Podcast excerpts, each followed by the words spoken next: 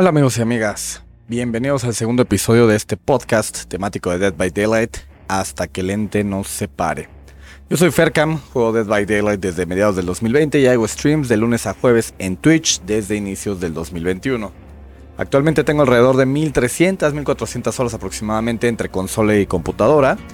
Juego principalmente asesino en stream, pero siempre juego de, Survey cuando no estoy en stream. Al final casi siempre tengo a ambos bandos en grados iridiscentes. Pero hey, que esto no te confunda, sigo siendo una patata jugando y me falta muchísimo por aprender y mejorar. Vamos al tema de hoy. ¿Estamos de acuerdo que todos amamos el juego?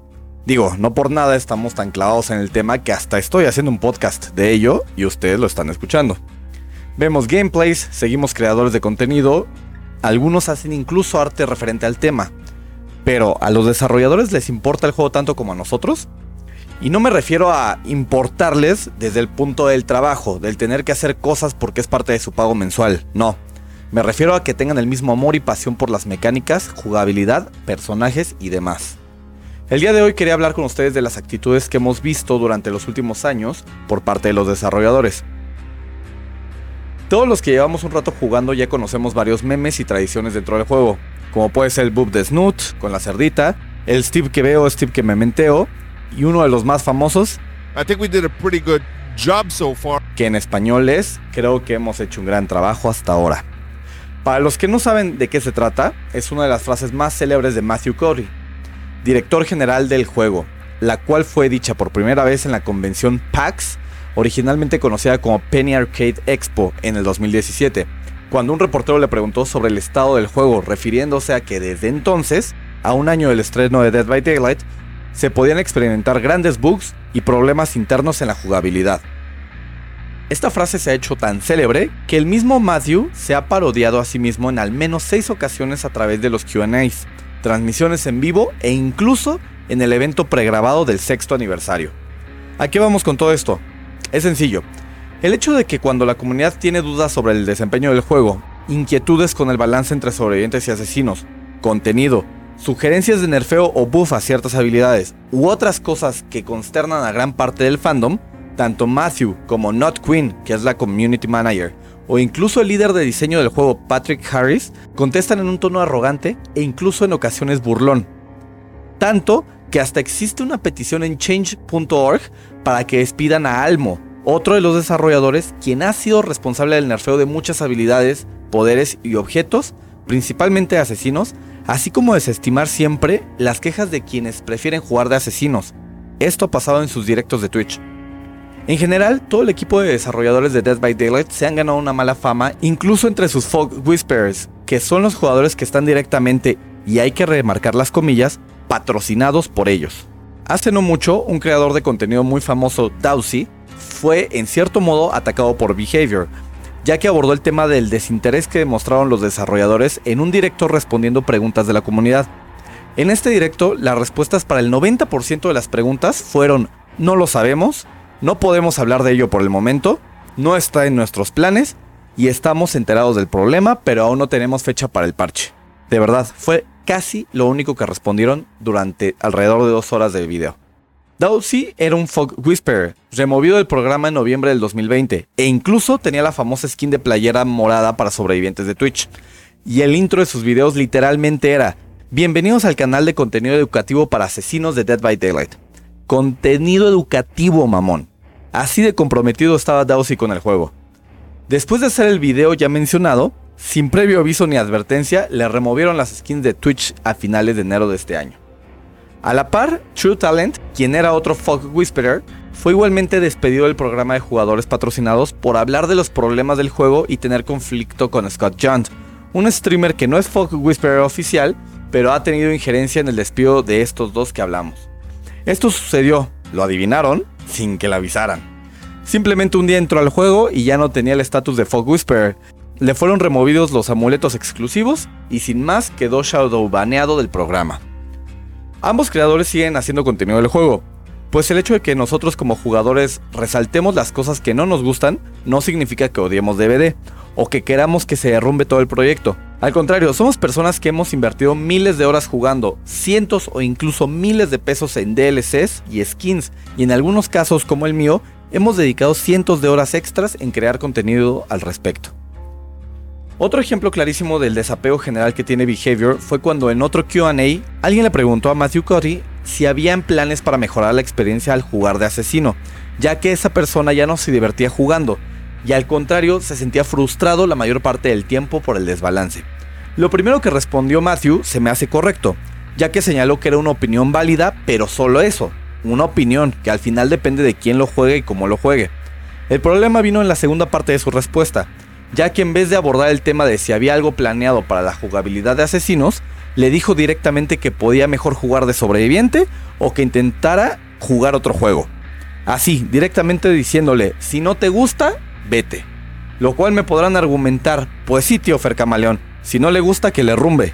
Y yo te diría que estoy de acuerdo, pero no es un comentario que el director del juego deba decir, y menos si te están externando su preocupación por continuar consumiendo el producto que tú mismo estás desarrollando. Hablo por mí cuando digo que sería una estupidez creer que quiero que Behavior se deshaga de Dead by Daylight y corran a todo el equipo. No, no va por ahí. Pero de verdad urge que atiendan muchas de las inquietudes que el fandom tiene. Lo menos que queremos es tener que migrar a otro juego, que, dicho sea de paso, actualmente no hay ningún juego que se le compare. Sí, está Prop Night, Home Sweet Home, Deceit, VHS, pero debemos admitir que están aún muy lejos de llegar al nivel de DVD. No es imposible, pero no es cercano. Otro tema muy importante a abordar y que se relaciona con el tema de hoy, junto con la deserción de muchos jugadores, es la plaga de hackers que existe. Hagamos un paréntesis aquí. Yo divido a los hackers en dos categorías. Los que solo desbloquean cosas estéticas o de grind para evitarse la frustración de tener que jugar 4000 horas para desbloquear todo, y los hackers que sabotean el juego para tener ventaja y llevarlo al extremo, incluso de doxear a otras personas, evitando que puedan continuar jugando. Lo primero es un problema que DVD creó y no han dado solución, haciendo que algunas personas busquen salidas cortas. Yo honestamente no culpo al jugador que hackeó su cuenta para tener todos sus personajes en Prestigio 3 con todas las perks desbloqueadas, porque al final de cuentas, aunque tengas a los 57 personajes en Prestigio 3 con la skin Legacy, no te hace mejor o peor jugador. Igual depende 100% de tu habilidad y destreza. Lo segundo no es algo provocado por los desarrolladores. Hackers va a haber en todos lados. Pero aquí el tema es que tardan menos de 48 horas en quitarle skins a un creador de contenido, pero en 6 años no han podido hacer nada en contra de los hackers que literal rompen el juego y provocan que los streamers o jugadores en general prefieran cerrar el juego e irse a otro donde no se frustren con esa gente. ¿Ves a un Dwight con skin legacy? Bueno, solo significa dos cosas. Estás jugando contra alguien que tiene más de 5000 pinches horas en el juego y definitivamente te va a destrozar, lo cual sería raro porque la mayoría de nosotros no estamos en MMR alto ni por asomo. O de plano estás contra un hacker que muy seguramente tendrá wall hacks, speed hacks, insta heal, insta reparación, etc. Y bueno, si te va bien, se va a burlar de ti 4 o 5 minutos y se irá a molestar a alguien más. Pero si no tienes tanta suerte, podrá mantener el juego secuestrado por tiempo indefinido, haciendo que todos los jugadores queden cegados por varios minutos, que queden aturdidos igual por minutos o incluso evitando que pueda salir del juego de manera normal y crasheando a todos. Para finalizar, solo quiero decir que el grindeo infernal, hackers descarados y el aparente desinterés de los desarrolladores no es suficiente para terminar de opacar el juego y la buena parte de la comunidad. Hay que estar muy muy conscientes de eso, no todo es malo. He tenido la fortuna de conocer grandes personas gracias a los foros, el Instagram de Dead by Daylight México y los streams. Nunca me hubiera imaginado que alguien que no fueran mis amigos o familia estaría interesado en conectarse diario para verme manquear en un juego. Esto es algo que siempre agradeceré del juego. Lo disfruto y de verdad lo disfruto muchísimo, pero todas las cosas antes mencionadas sí han hecho que cada vez pase más de ser un juego que me divierte a un juego que ocasionalmente hace que me frustre y quiera dejar de jugar o de streamear. ¿Creo que el juego está desbalanceado? Por supuesto que sí. No puede haber un balance constante cuando estás hablando de que el juego inherentemente no es parejo. ¿Cómo balanceas algo que es cuatro personas contra una? Y para rematar, ni siquiera hay una clara situación de victoria o derrota. Tan ambiguo es esto que la comunidad lleva inventándose reglas por años. Que si está mal hacer esto, que si llevar una habilidad está mal, que si jugar de cierta forma debería ser baneable, que si llevan X combinación de objetos es injusta, no habrá balance en un juego que no es competitivo y punto. Yo solo les puedo dar un consejo. Jueguen como les dé la gana, pero siempre háganlo con la intención de pasársela bien. Si tu intención es joder a tu contrincante y fastidiar hasta el cansancio, Honestamente no comparto tu visión del juego, pero no queda más que respetarla. Para el juego todo se reduce a, si eres surbi, escapa, si eres asesino, mátalos a todos. Al MMR del juego no le importa si lupeaste al asesino 5 minutos, si no escapas, perdiste. Tampoco le importa si hiciste buenas estrategias como asesino, si jugaste casi a la perfección, todos quedaron a un cuelgue de morir y les costó el alma poder reparar todos los generadores. Si al final se te escapan, perdiste. Entonces mejor juega como tú te acomodes, no te presiones, aprende a dominar las cosas básicas del juego, trata de aprender en lo posible las distribuciones del mapa, ubicación básica de generadores, tótems y salidas, y con eso podrás tener una visión más amplia de tu juego. Si te interesa mejorar, te recomiendo ver tutoriales de youtubers que se dediquen específicamente a lo que tú buscas. Por ejemplo, si quieres mejorar con la cazadora, ve gameplays de Coconut RTS o Spooky Loops, que son main cazadora. Si quieres ver cosas genéricas o incluso random, ve a Otofu o a Otsdarva.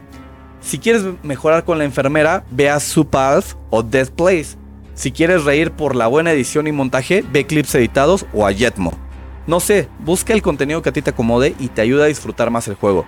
Si quieres echar el cotorreo y ver cómo alguien manquea de Killer, veme a mí en Twitch de lunes a jueves a partir de las 9 pm hora México. Digo, es una sugerencia nada más. Tenía que desahogarme de esto, amigos. Les prometo que los siguientes episodios no serán de tanto hate. Hay más cosas buenas que malas en el juego, se los juro. Nos vemos y si les gusta el podcast, estén pendientes en mis redes. Pueden encontrarme en Twitch e Instagram como FercamMX. Adiós.